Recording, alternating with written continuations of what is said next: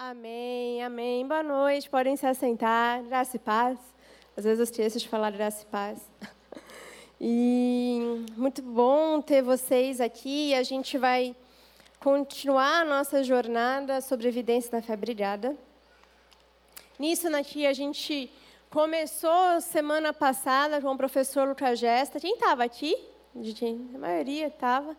Eu confesso que eu tinha expectativa dele poder vir no, na última sexta, pra, porque se ele viesse primeiro, eu sabia que ele ia deixar a régua muito alta e seguir o professor Lucas Gesta não é fácil. Mas a única data que ele tinha era sexta passada, e foi bem, obviamente. Ah, foi muito bom tê-lo aqui para abrir e compartilhar sobre o conhecimento dele, sobre a história, ah, o que ele também vive, a própria experiência que ele teve. Quem não estava, a pregação está no Spotify da IBP, então dá para ouvir o que ele falou, a palestra. E eu gostaria de reforçar algumas coisas que ele já disse, que também eu estava já em mente, que o texto base que a gente está usando para falar sobre as evidências da fé é 1, 3, é 1 Pedro 3,15, quando o apóstolo fala, é melhor sofrer, ou por 17 já.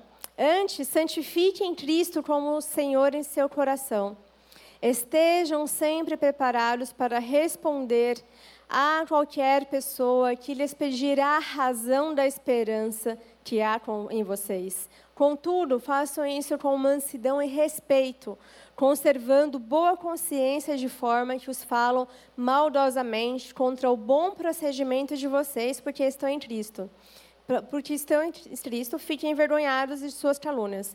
É melhor sofrer por fazer o bem, se for da vontade de Deus, do que sofrer fazendo o mal. Até aqui. Ah, eu acho que um ponto que é importante desse texto e que a gente vê na Bíblia é que aquilo que o professor Lucas Gesta trouxe, que a fé ela é uma experiência individual que a gente tem com Deus. Nós somos salvos e resgatados por Deus. É, é, é, o ato que Ele faz por nós, de abrir a nossa mente, o nosso entendimento. E há coisas que nós não conseguimos explicar de fato. A própria palavra fala que há coisas que são ocultas, que somente cabe a Deus, e a gente precisa se sujeitar a isso. Mas existe uma razão na fé que nós também temos que buscar, compreender. E eu gostei muito da frase que ele trouxe na semana passada, que é entender para crer e crer para entender.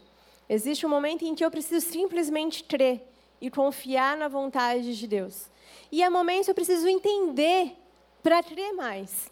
E ele até compartilhou um pouco da experiência pessoal dele, e eu acredito que todos nós temos uma experiência marcante em relação a isso. Eu tenho, acho, duas, dois momentos muito importantes disso. O primeiro foi durante o seminário, que foi uma crise de fé que eu tive. É normal ter algumas crises no seminário por causa de alguns conteúdos que a gente estuda, tanto que qualquer pessoa que inicia uma faculdade de teologia, a gente sempre recomenda não fazer sozinha, não caminhar sozinho, até a igreja junto, porque é muito bom, mas há momentos que são difíceis porque a gente lida com informações que nós não aprendemos na escola bíblica dominical. E às vezes dá um pane na, na mente. E eu aprendi muito ali o momento de parar de fazer perguntas, o momento onde a gente sujeita o nosso entendimento à vontade de Deus, que é crer e ponto. Não há mais para onde ir. Mas, ao mesmo tempo, eu tive experiências também muito importantes com Deus por meio do entender para crer, estudando a palavra. A área que eu estou buscando me especializar em teologia é, é a área do biblismo que é estudar a Bíblia no original. Eu ainda estou eternamente fazendo grego, nem consegui passar muito perto do hebraico. Ah, e eu tive experiências com Deus de estudar um texto, de, enquanto estava ali estudando com um dicionário em grego, que às vezes para a gente pensar, ah, é um momento de estudo, a gente tá, não está ali com a mente devocional, como se fala, mas que foi um período em que Deus me fez o meu coração ali quebrantar diante do estudo, diante daquela verdade que eu estava aprendendo por causa do que o grego trazia ali. E da gente ter essa missão de simplificar e trazer no ensino para a igreja. Então, isso faz parte da nossa caminhada. É, e a gente precisa estar pronto para estudar e preparar, para estar preparados para responder. E o outro ponto que a gente tem em relação a isso é a, o tempo que a gente vive. A gente vive um período de muitas informações, de muitos compartilhamentos de ideias, de conceitos. É, às vezes, quando eu estou lá no mestrado, no, na PUC, eu fico, às vezes, pensando, a gente começa a citar nomes tão difíceis, e é tão bonito citar esses nomes tão difíceis, e como que nós, cristãos, podemos responder e falar, e comunicar e dialogar nesse contexto, sabendo usar a língua daquele lugar, mas sendo fiel à palavra de Deus? A gente precisa estudar, a gente precisa conhecer, porque é a geração que tem agora. Eu lembro de um missionário que uma vez veio aqui, eu não lembro o nome dele, mas eu lembro que ele estava indo, acho, para o Nepal, se não me falha a memória, uma região ali mais para o norte, da, é, não sei se era norte da África ou Ázaro, eu não lembro. Mas, era África, desculpa, não era Nepal, era a região norte da África. Que ele falou que sobrou para nós a geração mais cética, mais complexa e a geração mais estudada para a gente evangelizar. E é, ele até deu exemplo de, mesmo na, em alguns países da África, um, um, africano fala cerca de sete idiomas. Que além do inglês, além do francês, que às vezes algumas regiões falam, tem os idiomas nativos que acabam falando mais de dois, três ou quatro. E a gente ainda apanha no inglês, às vezes aqui no Brasil, imagina um outro idioma. Então, a gente tem esse desafio de uma sociedade bastante questionadora. E nós, como cristãos, devemos estar preparados para responder. E a boa notícia, que o professor Lucas Jess já falou, é que é fácil defender o cristianismo. A gente pensa que é difícil porque a gente não conhece. Mas não é difícil, porque de fato o cristianismo é a religião mais documentada que existe na história. A Bíblia é um dos livros mais documentados, mais estudados desde o início da fé cristã. Então, a partir do momento que você tem um grupo sendo questionado, é normal que ele busque responder aqueles questionamentos. E como que isso acontece desde o primeiro século, há muitas perguntas que já foram respondidas. O nosso desafio é ir lá e buscar, encontrar onde está, quem foi que falou, qual foi o debate, o que aconteceu, qual foi a estratégia que usou. E dentro desses temas que são questionados hoje em dia, um deles é a Bíblia, obviamente. É, para alguns, a Bíblia como, nós cristãos, é o nosso código de fé, é o nosso guia, é aquilo que nos conduz. Para outros, a Bíblia é um livro clássico, assim como é Homero, assim como é República de Platão, assim como são os livros de Aristóteles, está lá, junto com esses livros lá na biblioteca, como se fosse apenas um livro clássico, um livro bonito. Mas as pessoas, mesmo assim, fazem questionamentos. Porque Jesus falou que isso ia acontecer. Hoje mesmo a gente tem a vira e mexe alguém questionando a Bíblia. Essa semana eu vi uma postagem que era Xuxa falando que a Bíblia precisava ser reescrita. Você fala, gente, essa pessoa está falando sobre a Bíblia. Então a gente vê outras pessoas também. Existe agora a teologia inclusiva tentando modificar a Bíblia e questionando textos bíblicos, por que está aqui, a gente não pode mudar, não pode tirar, da onde que veio, quem decidiu estar aqui. E nós temos que estar preparados para entender que Deus ele é perfeito em tudo. Que Ele é quem está comprometido com a sua mensagem de salvação. Ele é quem está comprometido em resgatar o homem. Então, Ele é quem se comprometeu em entregar isso aqui para a gente. Em garantir que isso fosse da forma que fosse necessário. Então a gente vai entender um pouquinho mais sobre o caráter da Bíblia. E como que a própria história, as próprias evidências que nós temos mostra que esse livro é único entre todos os livros, que é um livro confiável, que é um livro que trata de histórias, de relatos, de locais que realmente existiram.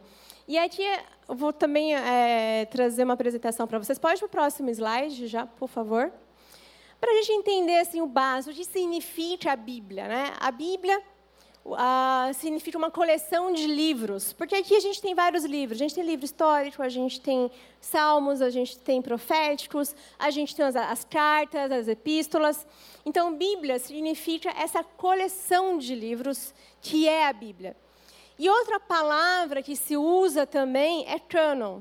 É uma palavra muito comum, canon bíblico, que significa é, deixa eu ficar mais para cá, que aí fica mais fácil para ler, para vocês lerem também, é, é junco, são regras. Então, a Bíblia são esses livros da, que forma a palavra de Deus e também são as nossas regras, as regras para a vida cristã. Pode para o próximo slide, por favor. E o que a gente precisa uh, entender quando a gente começa a falar da Bíblia e de qualquer fato que aconteceu naquele tempo, o primeiro é respeitar o caráter dela, que é um livro histórico.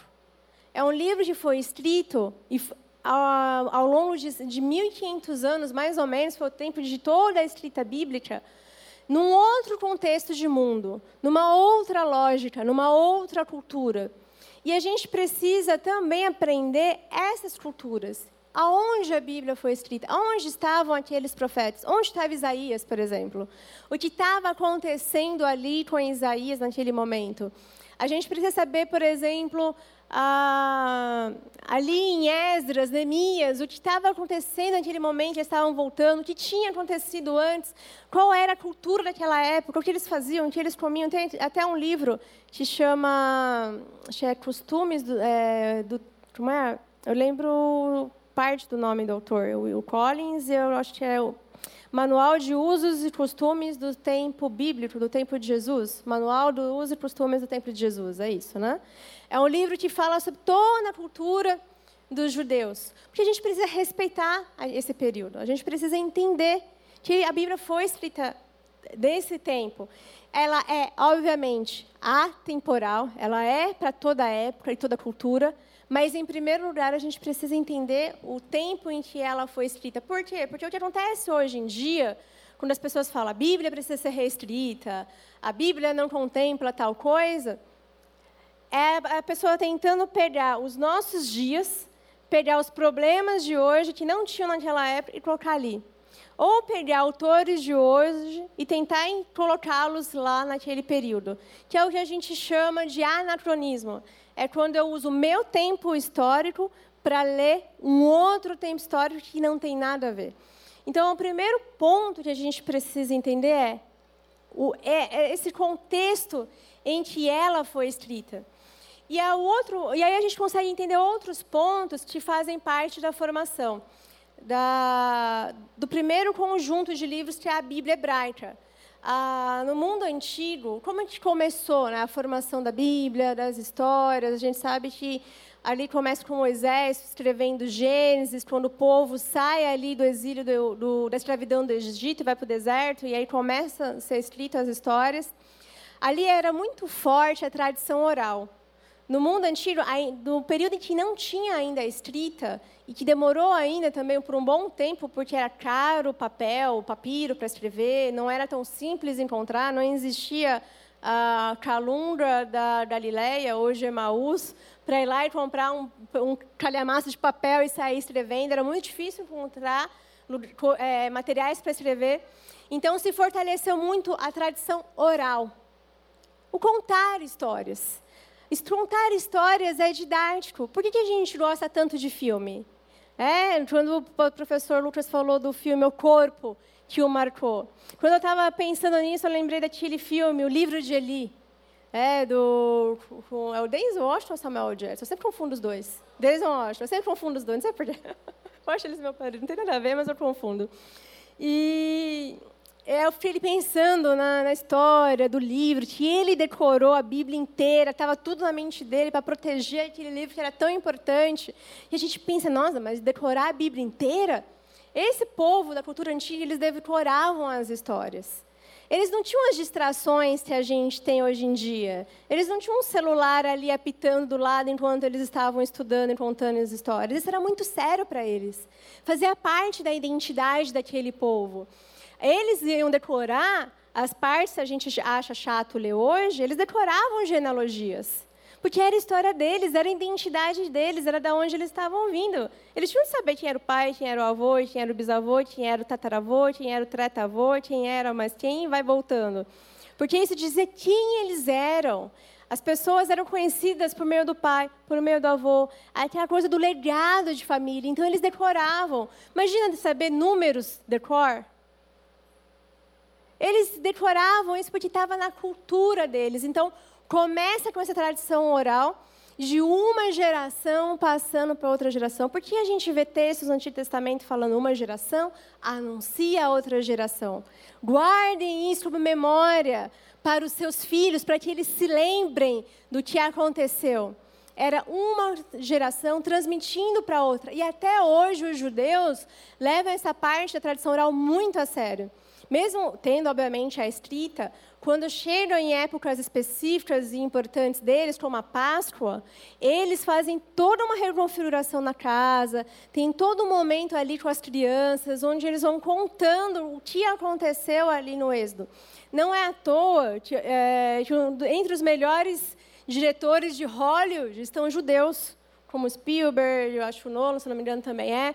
Porque isso está na, na, na história deles, na cultura de um povo. Então, eles levavam isso muito a sério, manter a fidelidade do que estava sendo dito ali. E aí depois, quando surge a escrita, que aí vai ser ali por volta de 3.500 antes de Cristo, ah, aí vão se preparando pessoas para registrarem as histórias do mundo antigo. Isso foi tanto com Israel quanto outras culturas. A gente tem textos de outras culturas que, inclusive, ah, comprovam textos que a gente tem na Bíblia. E aí tinha uns escribas no Antigo Testamento que registravam tudo. Tinham guardando, registrando, tanto que a gente vê ah, no retorno do exílio babilônico, quando Esdras volta, o que, que eles vão olhar primeiro? O livro do templo. E aí eles vão olhar o que estava escrito ali. O que estava registrado, qual era a lei de Deus, o que Deus tinha determinado para eles. E esses escribas, eles iam sempre escrevendo, e como papiros, papéis que eles usavam naquela época, pode para o próximo slide, por favor. É, eles iam se deteriorando, eles escreviam em outros, iam fazendo cópias e mais cópias e mais cópias para garantir a, a integridade e a fidelidade da história. Se não tivesse papel, era pedra, esse é um exemplo de uma pedra que tem escritos da, da Bíblia. Às vezes em barro também era escrito. Então tem fragmentos de barro com é, pedaços da Bíblia. Era muito sério esse tipo de trabalho para eles, porque era o que era sagrado, é, era aquilo que vinha de Deus. Então, na formação do Antigo Testamento, da Bíblia hebraica, que é o que a gente conhece hoje, houve todo esse zelo do povo de Israel para preservar. E também, quando, pode ir para o próximo, por favor. Quando eles. Quem estava. Não sei se alguém aqui estava quando eu expliquei sobre o período interbíblico, onde foi traduzida a Bíblia hebraica.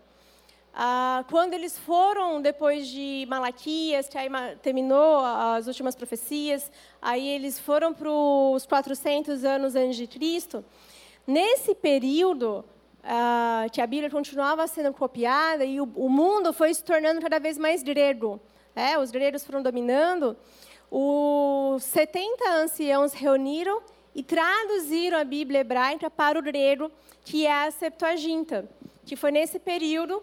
E quando a gente tem citações do Antigo Testamento feitas ali por Jesus, pelos apóstolos, eles citam o grego que está na Septuaginta e a gente tem acesso a ela. Ela foi também preservada para quem sabe grego, dá para poder estudar na Septuaginta. Pode ir para o próximo, por favor?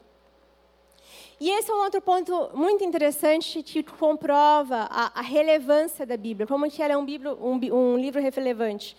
Um do, uma das evidências que mostra o valor de um livro é a quantidade de cópias que ele teve no mundo antigo.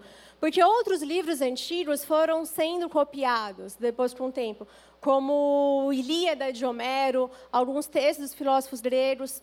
Então eram feitas cópias e mais cópias e cópias e mais cópias. E até hoje há áreas da, da linguagem, da linguística, quer dizer, que estudam esses textos antigos e comparam uns com os outros, né, para ver qual que era o mais antigo, qual que é o mais recente, se um modifica do outro. E no caso do Antigo Testamento, é um, a Bíblia é o livro que mais possui manuscritos. É, só do Novo, acho que são três, não lembro se é três a cinco mil cópias. O segundo livro com mais cópias é a Ilíada de Romero, e só tem 300. Então, quando a gente tem um livro muito copiado ao longo da história, significa que isso valida ainda mais a importância e a relevância dele. E no caso do Antigo Testamento, há uma precisão de uma cópia para outra que nenhum texto antigo possui igual. Tanto que, é, na década de entre 40 e 50, foram encontrados os manuscritos do Mar Morto, que talvez alguns aqui já tenham ouvido falar nesses manuscritos, manuscritos que é um compilado de alguns livros do Antigo Testamento, como Salmos, Deuteronômio, é, Gênesis, principalmente o livro de Isaías. Foram encontradas diversas cópias do livro de Isaías. Ah, se eu não me engano, essas cópias estão na faculdade de Tel Aviv. E na comparação com outros manuscritos, é 100% aquilo que a gente tem na Bíblia dessas cópias, que era de uma comunidade que eu falei também quando uh, a gente falou sobre o período interbíblico, são os essênios, que era a comunidade de uma seita judaica que surgiu no período grego-romano, que ficava no deserto, tanto que foi no deserto que esse, que esse conjunto foi encontrado de um povo chamado Coorã, que aí eles existiram também depois de Cristo, e eles escreveram ali e, e foi preservado em cavernas. E re, essa semana eu recebi até do Gilmar um, uma matéria de um novo texto antigo que foi encontrado. ainda não tive tempo para ler direito a, qual texto, como é que foi. Mas vira e mexe aparece algum texto antigo que comprova ainda mais aquilo que está na Bíblia. E um outro aspecto, pode passar para frente, por favor? É, que a gente tem em relação aos textos bíblicos é que eles foram escritos em tempos diferentes.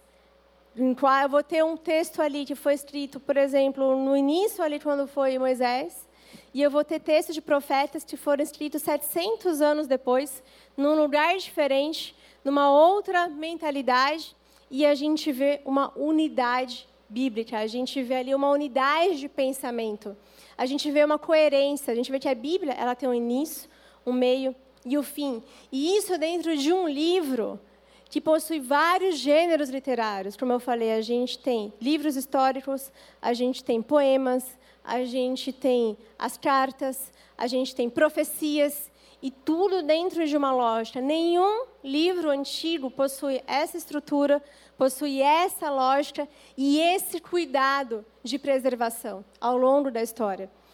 Então, eu até, quando eu estava estudando para isso, eu ouvi uma frase que eu achei muito interessante, que foi do Vitor Hugo, que fala que, ah, que era sobre a Bíblia, que ele falava que a Bíblia tinha dois grandes livros, né? a, a, perdão, que a Inglaterra tinha dois grandes livros, do, ou melhor, dois grandes marcos. Um era a Bíblia e o outro era Shakespeare. A Inglaterra fez Shakespeare e a Bíblia fez a Inglaterra. Ou melhor, a Bíblia é que fez o mundo. Não existe livro mais relevante em toda a história da humanidade que não seja a Bíblia. Por isso também que é o livro mais questionado em toda a história da humanidade. Como Jesus alertou que seria quando ele falou que nós seríamos perseguidos, não por nossa causa, mas por causa dele. Então, até aqui a gente vê que há muitos é, dados, muitos aspectos e evidências que mostram o valor que mostra o caráter da Bíblia ao longo de dois mil anos de estudo, de crítica, de pessoas tentando questionar. Hoje, inclusive, no meio acadêmico, vai ser muito difícil algum acadêmico questionar a veracidade histórica de alguma passagem bíblica, algum personagem, como o professor Lucas falou, é, não faz sentido hoje academicamente questionar Jesus Cristo, a sua historicidade, a sua ressurreição, porque não existe nada tão bem documentado no mundo antigo como a história dos cristãos. E aí a gente começa a entrar em alguns livros a gente sabe que tem diferença entre a Bíblia protestante e a Bíblia católica, é, como o livro de Tobias, Judite, Sabedoria de Salomão, Eclesiástico, Baruch, Primeira e Segunda Macabeus, tem alguns trechos acrescentados, Esther, de Daniel também. Esses, esses textos eles foram escritos durante o período que o povo de Israel ficou ah, no, no período interbíblico, a gente fala, quando terminam as profecias ali em Malaquias, e aí quando eles retornam da exílio da Babilônia, aí eles sofrem de novo com o domínio do Império Grego ali por vários anos, até vindo depois o domínio do Império Romano, e aí vem o nascimento de Jesus Cristo. Durante esses 400 anos, foram escritos alguns livros em grego sobre histórias do povo de Israel, que não se sabe quem escreveu, da onde, se sabe que foi escrito em grego nesse período. E aí esses livros receberam nome de algumas figuras também que existiam na Bíblia. Alguns são históricos, como 1 e 2 Macabeus, que conta bastante dos últimos 100, 200, 200 anos, mais ou menos, ali, da, do período interbíblico. Mas esses livros eles foram rejeitados pelos judeus, porque foram escritos é, em grego e num período que não tinha os profetas, como existiu antigamente. Então, os judeus, ali no início do cristianismo, eles rejeitaram. Foram, inclusive, os primeiros cristãos que preservaram esses textos, porque eles tinham uma questão histórica, tanto que primeiro estudar Macabeus dá para ter um conhecimento histórico. Mas, quando veio a reforma protestante, esses livros eles foram rejeitados pelos reformadores, também porque eles foram escritos durante esse período em grego, seguindo a linha do, dos judeus, e porque eles não têm a, a mesma unidade de pensamento que os outros livros da Bíblia. Eles têm algumas influências das culturas pagãs daquela época. Então, é para um conhecimento histórico, mas a gente sabe que eles não são livros inspirados por Deus. Pode ir para o próximo, por favor. Então, quando chega o, no período de Jesus, os primeiros cristãos, até aqui, a Bíblia hebraica já estava formada. Quando Jesus surge ali, nasce, vê o desenvolvimento da igreja, como dos apóstolos, já existia o que a gente tem hoje do Antigo Testamento.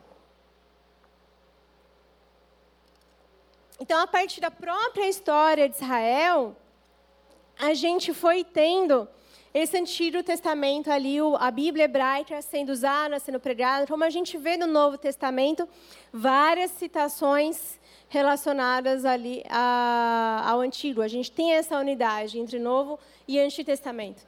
Então, como é que surge o Novo Testamento, né? O, uh, esse compilado que a gente tem aqui? Pode ir para o próximo, por favor? Ah, nos primeiros anos da igreja, né, da formação, que foi se desenvolvendo, aí os apóstolos foram fundando as igrejas e doutrinando, como eles já tinham a Bíblia é, hebraica, digamos assim, não havia tanta preocupação de formar um conjunto de Bíblias para o Novo Testamento. Porque, primeiro, os apóstolos estavam ali já ensinando. As cartas que eles escreveram eram cartas circulares, que andavam por todas as igrejas. Então, era, seria muito comum uma carta escrita para Éfeso circular, por exemplo, na igreja de Corinto. Ou uma carta ali da igreja de Corinto e para a igreja de Éfeso. Vamos imaginar que é, é como se fosse aqui a, a, a Vila Mariana que a gente tem a IBP aqui. Temos a IBP na Vila Mariana. E temos lá em São José e no Irajaú, temos em Guarulhos, Americana, no Nordeste. Quando a gente faz aqui o esboço da pregação do domingo, eu não, né, o pastor Roberto, com o pastor Tarcísio, o pastor Samuel, escreve o esboço e manda para todas as igrejas filhas qual vai ser a temática do mês. Então, circula entre todas as igrejas filhas aquilo que a igreja vai trabalhar no mês e cada um do seu jeito, cada um com a sua habilidade, vai pregar aquilo que está ali determinado para aquele tema que a gente entende que é a demanda da igreja. Então, ou seja, o esboço circula entre todas, todas estão ouvindo a mesma coisa. É mais ou menos essa ideia. Pensando que a gente está numa sociedade bem pequena, num mundo com bem menos população que hoje em dia, as cartas elas circulavam entre as igrejas e eram reconhecidas como autoridade divina. Então, até o primeiro momento, não existia essa preocupação com um Novo Testamento, digamos assim. Só que o que acontece? Pro... O ser humano ele é pecador, a gente sabe. O ser humano gosta de inventar moda. Então, quando alguém começa a inventar moda, vem uma reação. É através de uma necessidade, de problemas, na verdade, que os primeiros cristãos começam a entender que eles precisam formar um, um, o que é doutrina de fato. Porque começa a surgir alguns hereges no início da igreja. E um deles chama Marcião. O que, que o Marcião vai dizer? Ele vai olhar ali para a Bíblia hebraica, vai olhar para algumas cartas que circulavam entre as igrejas, como os evangelhos, as cartas de Paulo, vai falar: nossa, esse Deus do Antigo Testamento era um Deus diferente do Novo, né?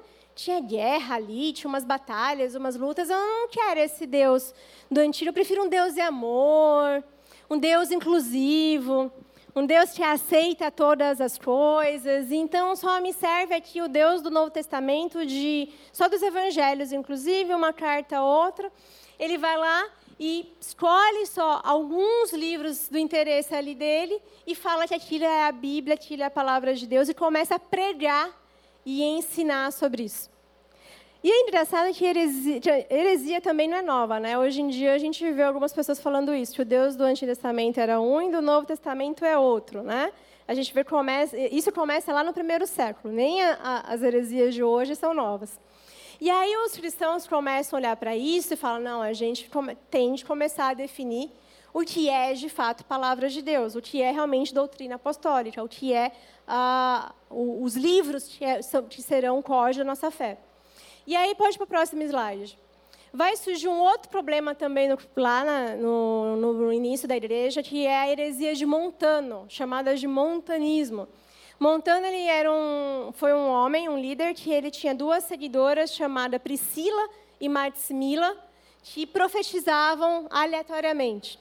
E ele dizia que ele foi escolhido para ser profeta, elas também eram escolhidas para serem profetisas, e tudo que eles dissessem era inspirado por Deus e deveria ser, ser aceito como palavra de Deus. Aí a igreja olhou e falou: precisamos definir também o que é inspiração de Deus. Além de definir o, quais são os livros que vamos seguir, também temos que definir o que é inspiração, porque eles começavam a ensinar sobre aquilo. Então, lembre-se, não existia rede social, mas era um mundo pequeno, as notícias corriam rápido também. Então, os ensinos deles iam ser prejudiciais. E a igreja, ela entende que ela é a testemunha de Deus. Então, se está tendo um ensino errado em nome de Cristo, nós precisamos ensinar o qual é o correto. Nós precisamos ensinar a qual é a verdade. Então, a partir desses problemas que foram ah, surgindo, então vamos definir aqui qual vai ser o nosso código, qual vai ser o nosso cano. Pode ir para o próximo, por favor? Então, os primeiros cristãos foram, eles tiveram que se reunir ali, os bispos da igreja. A gente está falando aí já de quase primeiro, segundo, terceiro, terceiro século de debate sobre quais seriam esses livros. Não foi um debate do dia para a noite também, porque é um assunto sério, a gente está falando a palavra de Deus. Então, os primeiros cristãos, que inclusive a gente também tem que lembrar que eles estavam muito próximos do período de Jesus Cristo. Muitos ali eram discípulos. Depois a gente tinha os discípulos dos discípulos, como Policarpo de Esmina e Inácio de Antioquia, que foram discípulos de João. Então a gente está num período muito próximo do tempo de Jesus. Eles conheciam as testemunhas, eles conheciam quem tinha visto Cristo ressuscitar. Então a gente está num período onde era inclusive mais fácil identificar qual, quais eram as palavras de fato de Deus, a doutrina apostólica, e o que não era. Então eles foram estabelecendo três critérios importantes para saber ali daqueles evangelhos, daqueles livros, quais seriam os que iam formar a Bíblia. Então, o primeiro critério era ter sido escrito por um apóstolo ou por alguém direto dos apóstolos. Tinha que ter o caráter apostólico, tinha que ter essa doutrina para dizer, não, foi alguém realmente que andou com Jesus, que viu Jesus ressurreto. Então, esse era o primeiro critério. O segundo critério era ser inspirado por Deus. Como a gente viu que tinha lá uma pessoa dizendo que ele era inspirado, era ser inspirado por Deus. E isso está dentro do fato de estar de acordo com a doutrina dos apóstolos, daquilo que os apóstolos já tinham escrito das cartas e que também tinha unidade com o Antigo Testamento. Então, isso foi sendo os critérios de inspiração. E o terceiro é catolicidade. O significado da palavra católico, ela por si só, é universal, é universalidade.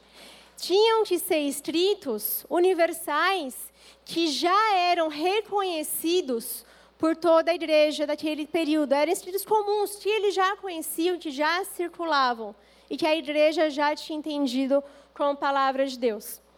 Pode ir para o próximo, por favor? Então, até aqui a gente vê um debate de quase quatro séculos, porque o cânon vai ser realmente definido, fechado no século IV. E a gente precisa considerar alguns pontos importantes antes de eu passar para esse último slide aqui, que é o, a piedade que se existia naquela época, o zelo que eles tinham, e também um outro ponto importante, por que, que foi dessa maneira a questão da Bíblia? Né? Ah, e a gente entende que Deus, Ele cuidou de tudo. É, igual o professor Lucas Jazz também falou sobre o critério da inspiração, que a inspiração não foi uma psicografia, né, igual o Allan Kardec, onde ele ia lá e escrevia o texto. Não, Deus, ele usou as próprias características da pessoa para que aquele texto bíblico é, fosse é, escrito como tinha de ser. Quem estava aqui em março, que eu falei sobre Charles e Ordem, na pregação sobre criação, eu comentei que desde o início, o propósito de Deus era que o homem fizesse parte da sua missão. Antes mesmo do pecado, o objetivo era o quê? O homem atuando com ele, o homem a imagem e semelhança de Deus, o homem ajudando a desenvolver toda a criação como participante. E quando vem a queda, Deus ele não muda de ideia. Ele já tinha um plano muito bem definido, que através de Jesus Cristo, através da mensagem da reconciliação, nós somos chamados a continuar fazendo parte da missão de Deus. Agora é a missão da reconciliação do homem pecador com um Deus santo e também de participar da criação sendo restaurada. Quando a gente olha para todo esse processo da Bíblia, a gente pensa, nossa, mas tantos anos escrevendo, tantas pessoas. Aí depois a gente tem os primeiros cristãos da igreja ali participando, olhando para esses problemas, e eles ali quebrando a cabeça como que ia juntar tudo. São pessoas que fazem parte da missão de Deus. O plano de Deus está aqui. Deus ele continuou desenvolvendo todas as coisas em algo tão importante tão específico como o código da nossa fé, Deus contou com a participação de, de homens ali, escrevendo, inspirados, personagens que foram registrados, mulheres, para indicar o que o plano dele não mudou. Essa é uma beleza do cristianismo, uma beleza da Bíblia, que nenhuma outra religião vai ter. Que nenhum outro livro vai ter. O Deus inspirando o homem falho ali para poder é, ensinar e exortar e registrar aquilo que Deus estava é, ensinando como alguém participante da missão de Deus. Esses homens, essas mulheres desses anos da Bíblia, desses primeiros anos de formação da Bíblia, fazem parte da missão de Deus. E nós devemos ser gratos a isso, essa preservação. E mesmo hoje, tantos anos depois, que nós temos a Bíblia completa e nós, temos, e nós, quando estudamos, vemos toda essa unidade, toda essa perfeição, nós estamos aqui continuando aquilo que se iniciou lá atrás. A gente tem a tranquilidade que a Bíblia já está fechadinha, inspirada por Deus, mas agora nós temos a missão de pregar, fazendo também parte dessa missão maravilhosa. A gente vê Deus em todo o tempo tendo o homem como participante da, da sua obra de reconciliação e restauração de todas as coisas. É uma honra, um privilégio para nós pecadores que nos mostra a grandeza e a profundidade do amor de Deus. Então, ao mesmo tempo que a gente tem essa beleza é, da história, a gente vê nisso a frase de semana passada, o entender para crer e o crer para entender. Através de tudo isso a gente entende e crê mas é porque a gente crê, a gente entende que esse é o nosso livro. Que, essa, é, que essas são as nossas regras de fé. Que essa é a beleza do cristianismo. A fé e a razão caminhando juntas. A fé e a razão servindo e honrando a Deus, glorificando a Ele, como é o que deve ser. Amém? E para a gente já ir encerrando, pode não, volta aquele slide, por favor. Eu quero mostrar essa parte que é importante, que como que a gente entende a relação da Bíblia em relação aos católicos, por, e essa é uma preocupação que tem surgido, e o professor também falou, o professor Lucas falou, do pessoal de internet. A gente tem visto um grupo de católicos específico, mais tradicionalistas, que eles estão falando coisas em relação aos protestantes que envolve isso daqui da Bíblia, que foi a Igreja Católica que, que, criou, que formou a Bíblia, que nós devemos à Igreja Católica. E quando a gente escuta isso, a gente tem que perguntar, mas de qual fase da Igreja Católica está sendo, tá sendo perguntado? Porque aqui, nos primeiros anos, a gente não tinha a Igreja Católica que se tem em Roma hoje. Quando os cristãos eles começam a se chamar de católicos, é dentro dessa ideia daqueles que preservavam a Bíblia. Não tinha nada a ver com Roma. Era porque de um lado tinha Marcião com o que ele escolheu falar, e do outro tinham aqueles que preservavam as Sagradas Escrituras, por isso que eram chamados de católicos. A gente está falando de um período muito diferente do que existe hoje. E aí a gente tem a diferença como cada um interpreta o papel da Bíblia. Então, na Igreja Católica, eles vão entender o quê? Que como teve esse processo de formação, é a Igreja que determina o que é a Bíblia que ela que determina, ela que escolhe o que é a Bíblia. Mas nos protestantes vão entender que não, a Bíblia já existia ali. A Bíblia hebraica já existia. As cartas, elas já eram reconhecidas. Já estava ali, a gente só encontrou. O que estava, já estava. A gente não determinou, no sentido que é o nosso poder fazer isso. Já era reconhecido organicamente. Uma outra diferença é que a Igreja Católica vai dizer que ela é a mãe, né? ela que tem o poder ali sobre a Bíblia. No, protestantismo, a gente entende não a Igreja é filha, ela está abaixo.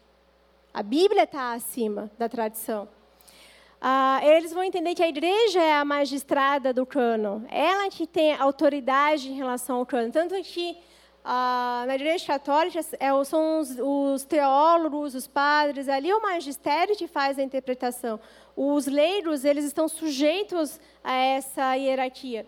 A gente entende que a igreja, ela não é a magistrada, ela é a ministra do cano, onde nós temos o dever de testemunhar e falar.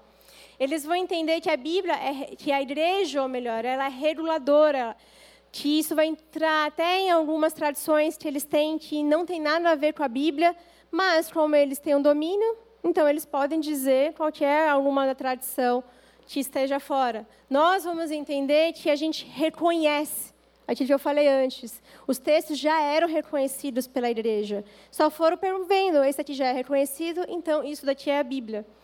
E, já para encerrar, a igreja, eles vão entender a igreja é senhora do cano. A gente, como protestante, entende a igreja, ela serva do cano. Nós somos servos dessa conduta e dessa regra de vida. Quando começa ali o debate da reforma protestante, uh, esse é um dos dilemas, porque na Igreja Católica a tradição está acima da Bíblia. Porque a gente tem, vê que eles têm algumas doutrinas que nós não temos, como, por exemplo, o purgatório.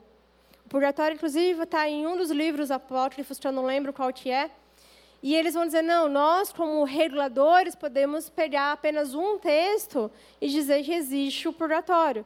Mas no que os protestantes entendem como Bíblia, não tem como provar.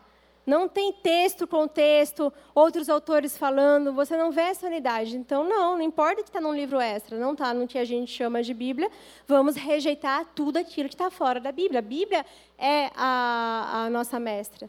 Então, para eles, a, a tradição está aqui e a Bíblia está aqui. O protestantismo inverte.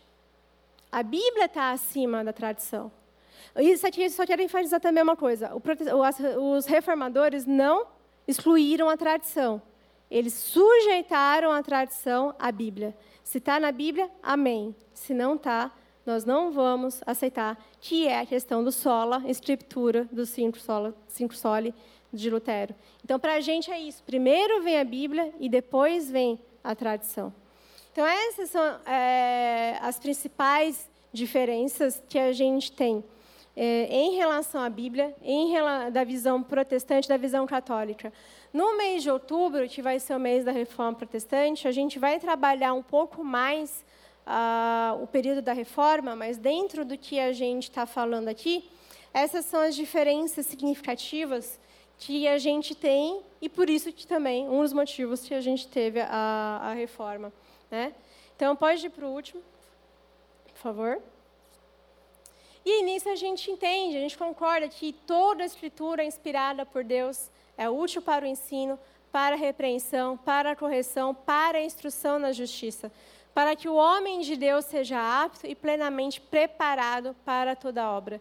Então a Bíblia é o nosso código de fé É o livro que Deus nos deu, que o inspirou, que por meio de homens, de mulheres, por meio das histórias dos autores, daqueles que registraram, daqueles que enviavam as cartas, daqueles que eram os mensageiros, daqueles que ajudaram os apóstolos escrevendo as cartas, os apóstolos escreveram. A gente tem tudo isso. É a palavra de Deus para nos falar primeiramente sobre Ele. A Bíblia é sobre Deus, é sobre o seu propósito. Esse é o propósito para a humanidade. É sobre o plano de salvação para o problema do homem. E ela ensina, ela corrige, ela nos instrui para a justiça, para que todos nós estejamos aptos a exercer a soberana vocação que nos foi dada. Então, primeiramente, com fé e amor, a gente entende a palavra do Senhor como a nossa mensagem para a salvação. E nós também entendemos a importância de compreender a razão da fé por meio dessas evidências, por meio do que a história nos ensina, que a gente pode tranquilamente confiar na Bíblia, confiar na mensagem que ela nos traz, para que a gente possa estar preparado para exercer toda a boa obra e explicar a razão da nossa fé. Amém? A gente tem uns minutinhos, queria ver alguém gostaria de fazer uma pergunta? Tem pergunta? Quer aproveitar? Ninguém quer aproveitar? Todo mundo está tímido nesse feriado?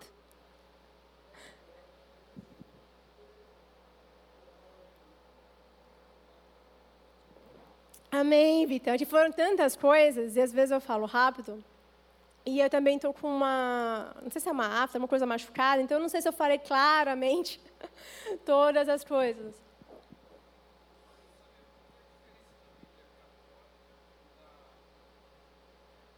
Dos livros são, então, a, a, quando eu mostrei, volta para o slide dos, a, dos apócrifos, por favor. Tem como, ah, não, Ih, já pulou, não vai voltar. Ah, quando a gente fala do, desses livros, dos que a gente chama de, ah, ah, isso, obrigado. Desses e também nos evangelhos também tem. No Novo Testamento tiveram alguns evangelhos é, de, o nascimento de Maria, o Evangelho de Nicodemos, o Evangelho não sei do que, tiveram alguns outros. Ah, os primeiros cristãos foram que preservaram esses livros porque eles tinham um valor histórico ali. Os judeus eles rejeitaram esses livros, como eu falei, porque eles foram escritos em grego e no período da dominação é, grega e romana, não foi escrito no período dos profetas.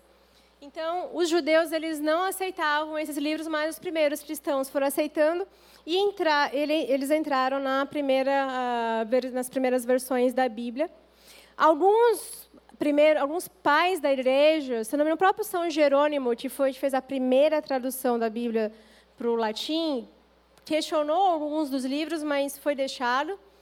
E quando vem a Reforma Protestante, os reformadores eles vão é, seguir a mesma linha que os judeus seguiram, que era, se foi escrito nesse período, eles não são a inspiração, e também porque eles tinham ensinos contraditórios com toda a outra narrativa da Bíblia. Hoje ele estava me explicando que no final de 1 Macabeus, foi Macabeu, né? Pôs a, é, a moeda no olho do, do irmão que o Macabeus, primeiro, o livro de Macabeus é basicamente a história de Macabeus, né? É, mais o nascimento é o período Macabeus. Mas quando o irmão dele morre, ele coloca uma moeda no olho para se despedir do corpo. Esse era um costume pagão. Eram os egípcios que faziam isso para quando. Qual era o nome do. Os gregos, desculpa. Hã? Ah, isso. Os gregos faziam isso para que o Caronte levava a alma, é, levasse a alma. Tem até isso no, na, no, na história de Dante Alighieri, né? Da, qual é o nome do livro famoso dele, do Inferno? Isso, a Divina Comédia, isso, obrigado. Tem um pouco disso. Então, isso era uma prática pagã. Obviamente, não tinha nada a ver com o cristianismo. Então, como esses livros eles têm, tinham essas contradições de ensinamento em relação aos livros já entendidos como inspirados, o que alguns falaram é, ah, é bom para o conhecimento, mas a gente entende que não vai vir deles. Como houve ali uma briga naquele período da reforma, os reformadores é, desconsideraram e foram chamados de apócrifos. Alguns anos depois da reforma, em 1546, quando a Igreja Católica começou o movimento da contra-reforma, responder à reforma protestante porque ela cresceu muito, eles viram que os protestantes tinham retirado uh, alguns dos livros e aí eles determinaram como livros também da Bíblia Católica, por isso que tem essa diferença. Vai ser ali na Reforma Protestante que vai ter esse dilema.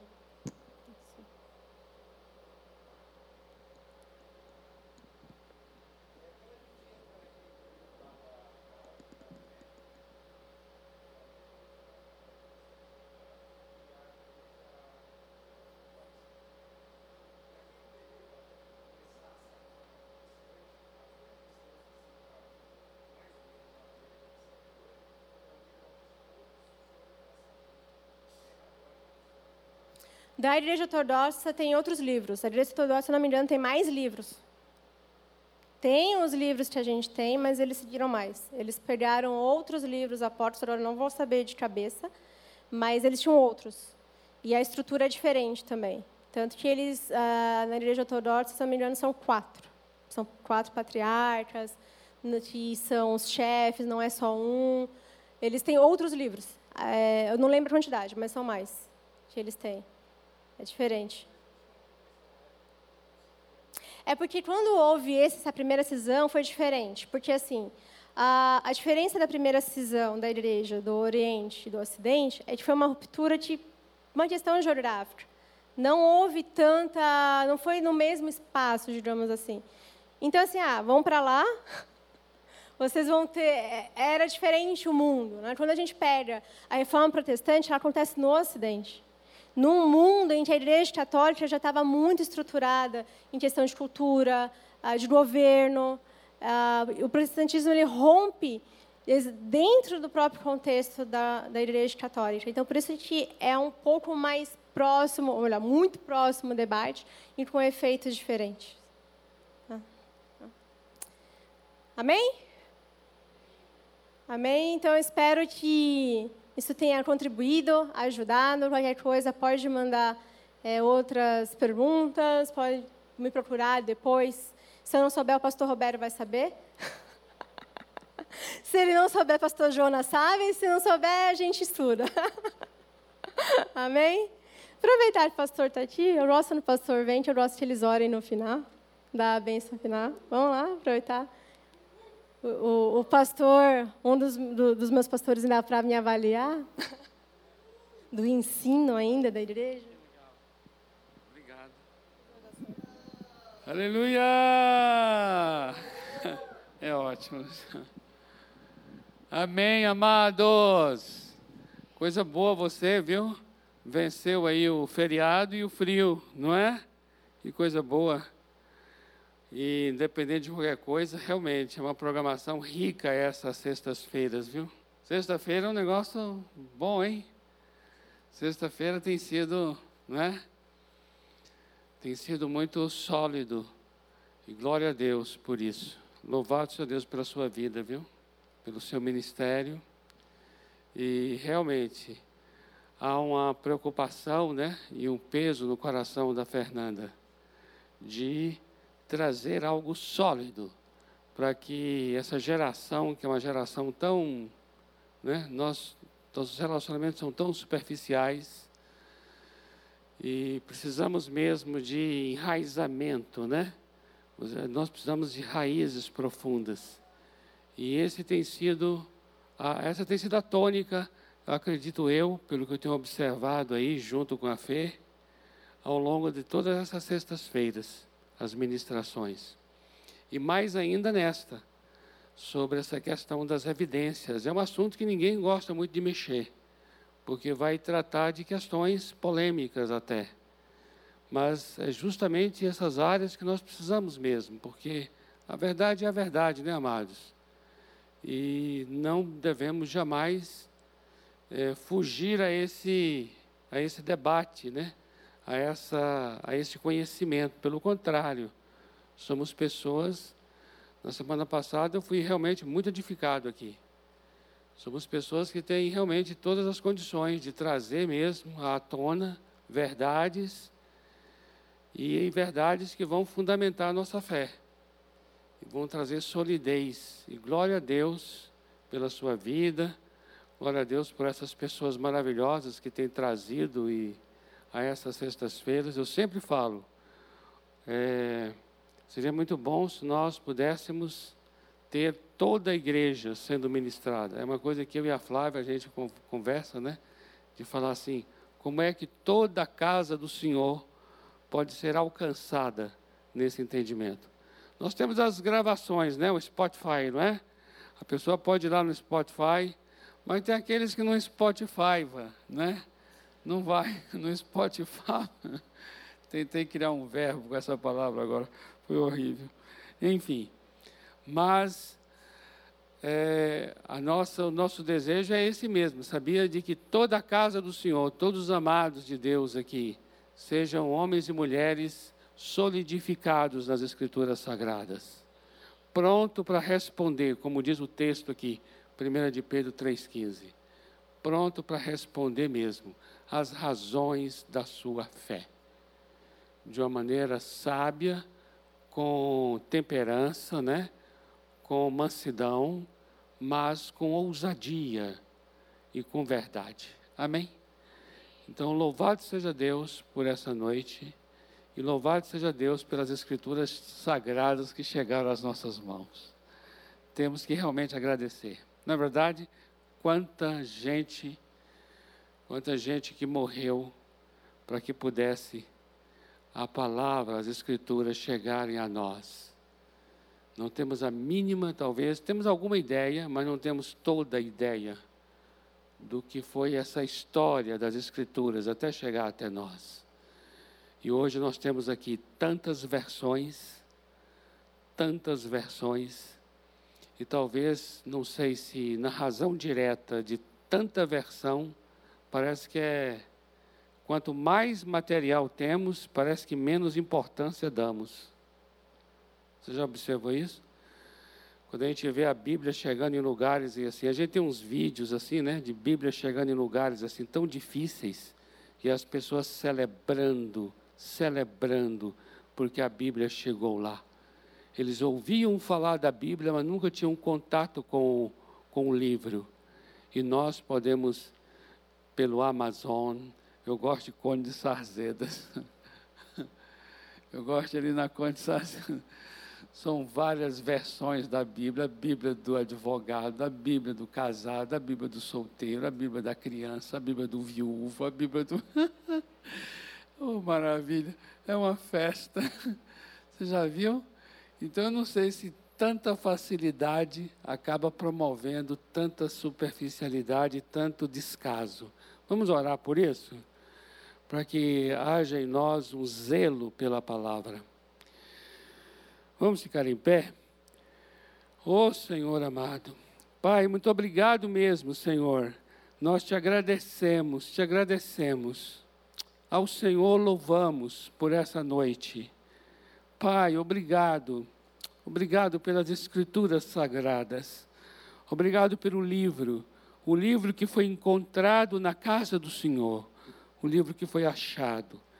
Obrigado por esse livro que foi organizado, formado. Obrigado por esse cânon. Senhor, obrigado pela Bíblia hebraica, pelo Novo Testamento, por esse por essa junção, por esse conjunto, por essa formação destes 66 livros. Obrigado, Senhor. Obrigado por ter chegado a nós as escrituras sagradas. Obrigado porque hoje podemos abrir a Bíblia. O Senhor diz na tua palavra: estas coisas foram registradas para avisar a vocês, a vocês que estão chegando, vocês que estão vivendo nos fins dos séculos. Tudo isso foi registrado, foi, foi, foi marcado no papel, no couro, foi marcado na pedra, foi marcado para poder chegar a vocês para poder avisar a vocês a respeito do que virá. Obrigado, Senhor, pelo teu cuidado. Obrigado pelo teu zelo, ó Deus. Obrigado pelo livro. E, e nós oramos nessa noite. Dá-nos mesmo um coração zeloso, um coração ensinável, um coração quebrantado, Senhor.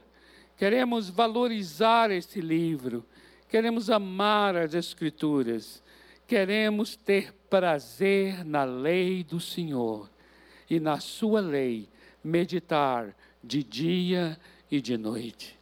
Obrigado, Senhor, pela Tua palavra, como foi colocado aqui na tela esse último texto, Senhor. A Tua palavra venha nos ensinar, venha nos corrigir, venha nos repreender, venha nos educar na justiça. Prepara cada um aqui, Pai, de acordo com a tua palavra. A tua palavra seja um instrumento mesmo do Senhor para nos forjar, para nos repreender, para nos corrigir, para nos ensinar. Obrigado, Senhor, pela vida da Fernanda. Obrigado pelo chamado na vida dela. Obrigado, Senhor, pela dedicação dela com as Escrituras Sagradas. Abençoamos o curso em que ela está. Abençoamos, Senhor, para que ela se torne uma pessoa que ame a tua palavra, conhecedora das Escrituras e uma pessoa para nos instruir, para ser um canal do Senhor para nos abençoar abençoamos este encontro, abençoamos cada amado, transforma mesmo este lugar num lugar de ensino, num lugar onde as pessoas serão, Senhor, formadas pela tua palavra, instruídas nas Escrituras, para que nós sejamos abençoadores. Queremos abençoar outros, Pai, e queremos ser para eles a Bíblia que eles vão ler, muito mais até do que o papel que cada um aqui seja uma carta viva, em que o Evangelho será lido na vida de cada um, para que outros sejam alcançados. Senhor, este é o teu propósito. Eu creio que este é o desejo do teu coração, ó Deus. Que cada um que está aqui ame a tua palavra, seja forjado por ela e se torne alguém que transmita, que ensine que abençoe os outros com a tua palavra, em nome do Senhor Jesus. Amém. Amém, amados. Glória a Deus.